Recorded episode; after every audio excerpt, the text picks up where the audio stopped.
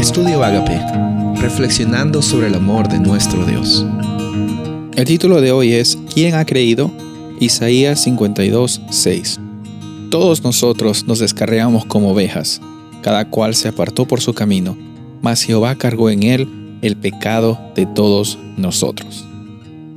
Vamos a ver aquí de que en esta ocasión hay una palabra que involucra algo que nosotros no queremos aceptar. Esa palabra es todos.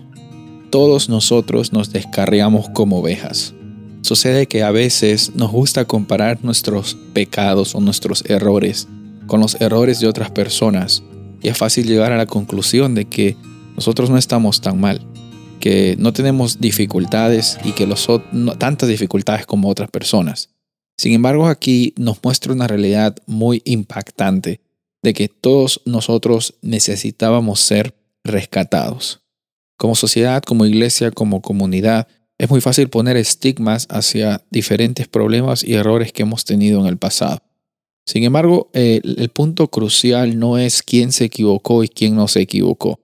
Todos hemos sido descarreados hemos sido destituidos de la gloria de Dios, todos hemos pecado, como dice Pablo también. Sin embargo, aquí en el versículo 1 del capítulo 53 de Isaías, se hace una pregunta un poco retórica, un poco para meditar. Dice, ¿quién ha creído nuestro anuncio? ¿Y sobre quién se ha manifestado el brazo de Jehová? ¿Quién ha creído?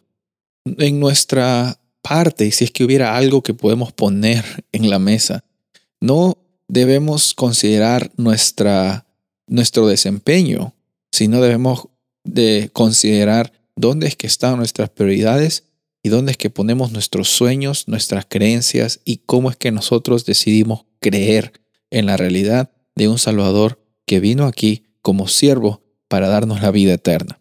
Es muy importante reconocer el relato de Jesús, meditar en él y creer en su salvación. Jesús mismo cuando interactuó con Nicodemo, en Juan capítulo 3 le dice, así como Moisés levantó esa serpiente de bronce en el desierto, de la misma forma Dios ha amado tanto al mundo que ha dado su Hijo unigénito para que todo aquel que en Él cree no se pierda, sino tenga vida eterna.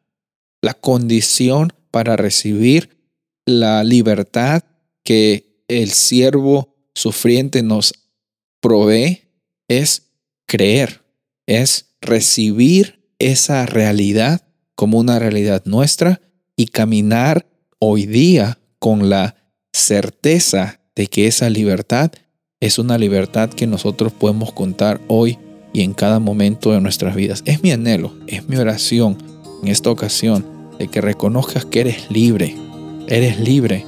Esa pregunta que dice, ¿quién ha creído nuestro anuncio?